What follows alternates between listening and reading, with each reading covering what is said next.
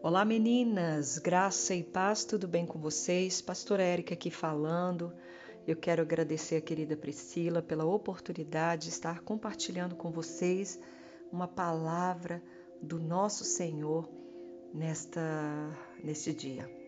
Olha, com esse tema tão maravilhoso, curadas para curar, nós precisamos vasculhar a nossa alma e nos lugares mais profundos, aonde somente o Senhor tem acesso, para que nós possamos tornar mulheres chaves, ferramentas nas mãos do nosso Deus Todo-Poderoso. Existe uma palavra de Jeremias que me chama muito a atenção e que eu amo muito, Jeremias 17,14, que diz assim: Cura-me, Senhor, e sararei, salva-me, serei salvo, porque tu és o meu louvor. Que palavras lindas de Jeremias. E uma das coisas que mais me chama atenção nesta palavra é a identificação do seu problema.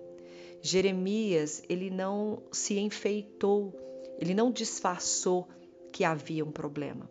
Ele chegou para Deus e, e revelou a condição de seu coração. Ele disse, mesmo sendo profeta, mesmo sendo um homem usado pelas mãos de Deus, ele reconheceu a sua fraqueza.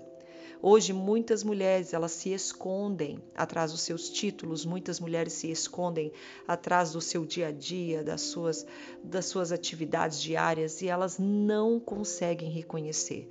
Meninas, não tem como curar algo que a gente não identifica que precisa ser curado, que a gente não reconhece.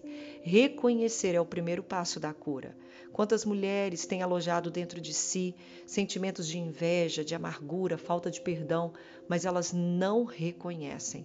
Elas atribuem à vida, às pessoas, a maneira que ela se encontra hoje, mas ela não consegue reconhecer: eu estou assim, porque eu estou permitindo que esses problemas, situações, dificuldades, que isso que eu vivi venha me dominar. Então, o primeiro passo para ser uma mulher curada é reconhecer a necessidade de cura. É reconhecer. Você já parou para imaginar um profeta de Deus falando para ele: Senhor, me cura, ou seja, eu estou machucado, me salva, ou seja, eu estou perdido. Porque Deus, tu és tudo que eu preciso. Às vezes a gente mantém muito a nossa postura diante das pessoas. A gente tem medo de se humilhar, de ir lá no pó diante de Deus, porque a gente tem uma aparência para manter. Mas só que tem meninas, deixa eu te falar uma coisa. A gente não tem como oferecer aquilo que nós não temos.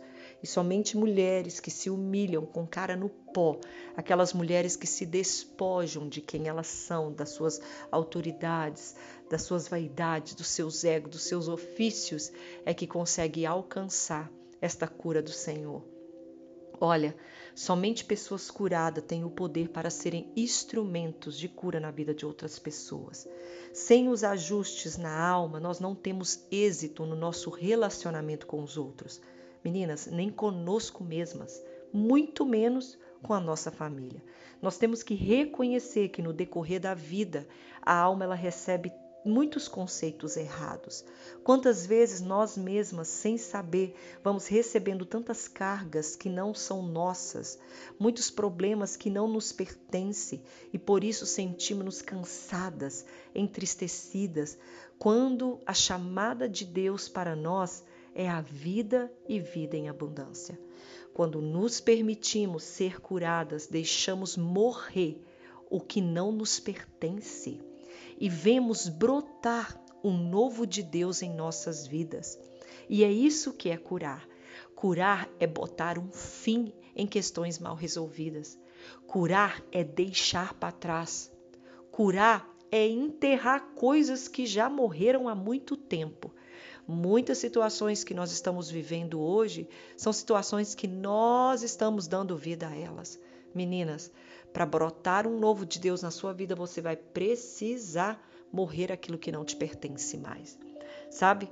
E isso acontece quando nós abrimos mão da carnalidade com a qual temos que lutar diariamente e das feridas que mancham a nossa existência. Por isso, transforme-se pela palavra. Olha, a Bíblia diz assim em Romanos 12, 12: Rogo-vos, pois, irmãos, pela compaixão de Deus, que apresenteis os vossos corpos como um sacrifício vivo, santo e agradável a Deus, que é o vosso culto racional. E não vos conformeis com este século, mas transformai-vos pela renovação da vossa mente, para que experimenteis qual seja a boa, agradável e perfeita vontade de Deus. Meninas, essa palavra fala do processo de transformação da nossa mente, da nossa alma, da nossa alma. Paulo, um homem muito sábio, ele compreendia que após a sua conversão, nós chegamos ao reino com muitos conceitos e valores errados. Portanto, nós necessitamos de uma metanoia. O que, que, é isso? Uma mudança de mente que retrata uma mudança de comportamento em todas as áreas das nossas vidas. A necessidade de renovarmos a mente com a palavra é o que nos permitirá sermos curadas e alcançarmos um nível emocional para sabermos como cuidar da nossa vida, para então podermos lidar com as outras pessoas e como amá-las com o amor de Deus. Permita-se ser curada diariamente e a melhor forma de crescermos espiritualmente e não nos desviarmos da rota certa é permitir que essa palavra se aloje em nós. Quanto mais curadas, menos propensas a quedas e ao erro de satisfazer as vontades e prazeres da nossa carne nós teremos. Agora, meninas, é fundamental entendermos que no processo de cura é preciso reconhecer a necessidade de ser curada, para não vivermos mais cheias de enfermidades e mazelas, alimentando feridas como se fossem nosso bichinho de estimação. Quando compreendemos o quanto nós necessitamos de cura, não viveremos à margem de risco o resto da vida. Assim, nós evitamos erros pequenos que podem se tornar grandes futuramente e as consequências serem piores ainda. Nossa alma pode ser inteligente ou ela pode ser burra. Tudo depende do comando que nós estamos dando a ela e da forma como nós estamos lidando com as situações das nossas vidas. Verdade é que nós não podemos deixar envolver com pensamentos, vontades, emoções ou sentimentos sem sab sabermos que eles estão nos alimentando de forma errônea. Olha, uma mulher inteligente, ela administra bem os pensamentos, vontades, emoções e sentimentos. Uma alma burra, uma mulher burra, é suficientemente capaz de fazer caminhos que podem aprisionar essa mulher para o resto da vida. Então, o que fazer? Abrir-se para deixar que as áreas de maior debilidade em você sejam tratadas. Afinal, meninas, nós nascemos de novo, não é isso que pregamos todos os dias? O que antes era comum, quando estávamos no mundo, tem que passar a ser visto por uma outra perspectiva a perspectiva bíblica. Por isso, existe uma necessidade de filtrarmos todos os nossos pensamentos, sentimentos e atitudes pela palavra de Deus. Porque o dia que você começar a filtrar, você vai evitar muitos problemas em sua vida. Meninas, quando temos uma nova vida em Cristo, também manifestamos essa nova vida no nosso estilo de vida. Nós precisamos manifestar a mente de Cristo. A necessidade de abrirmos nossa alma para a cura que Deus tem para nós tem como resultado não apenas uma alma sarada, mas a libertação das enfermidades que nos maltratam e ferem as pessoas com quem nós estamos convivendo. Sem falar que uma alma não curada está propensa a ser visitadas por emoções tóxicas e pelas estratégias de Satanás.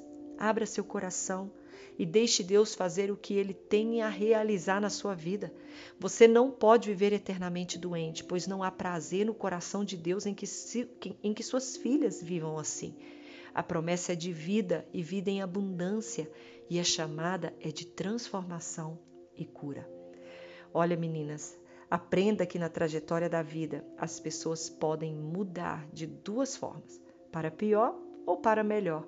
A escolha mudar sempre para melhor vai ser muito pessoal. Então escolha, até porque ninguém permanece o mesmo a vida toda. Nós estamos sempre em constante mudança. Ou, no, ou nós pioramos ou nós melhoramos. Faça a escolha por uma mudança contínua em Cristo. Deixe seus velhos hábitos que não devem mais permanecer em você e que tornam a sua alma envelhecida. Pode até não ser fácil, porque você precisa romper com as estruturas do passado e se permitir conhecer as novidades de Deus. Mas é o melhor para você ter uma alma limpa, leve e viver o que Jesus tem para entregar a você. E quando a caminhada for difícil e você achar que não está mais suportando, meninas, lembre-se de Mateus capítulo 11, verso 28 a 30. Vinde a mim todos que estáis cansados e sobrecarregados, que eu os aliviarei. Tomai sobre mim, sobre vós o meu jugo e aprendei de mim que sou manso e humilde de coração, e encontrarei descanso para as vossas almas, porque o meu jugo é suave e o meu fardo é leve. Meninas, que alegria saber que nós podemos envelhecer na idade e rejeitar envelhecer doentes na alma. Podemos envelhecer na idade e amadurecer emocionalmente, sempre contando com a ajuda do nosso Mestre Jesus. E no final, nós veremos cumprir em nós a Sua palavra. Mas a vereda dos justos é como a luz da aurora, que vai brilhando mais e mais até ser dia perfeito. Amém?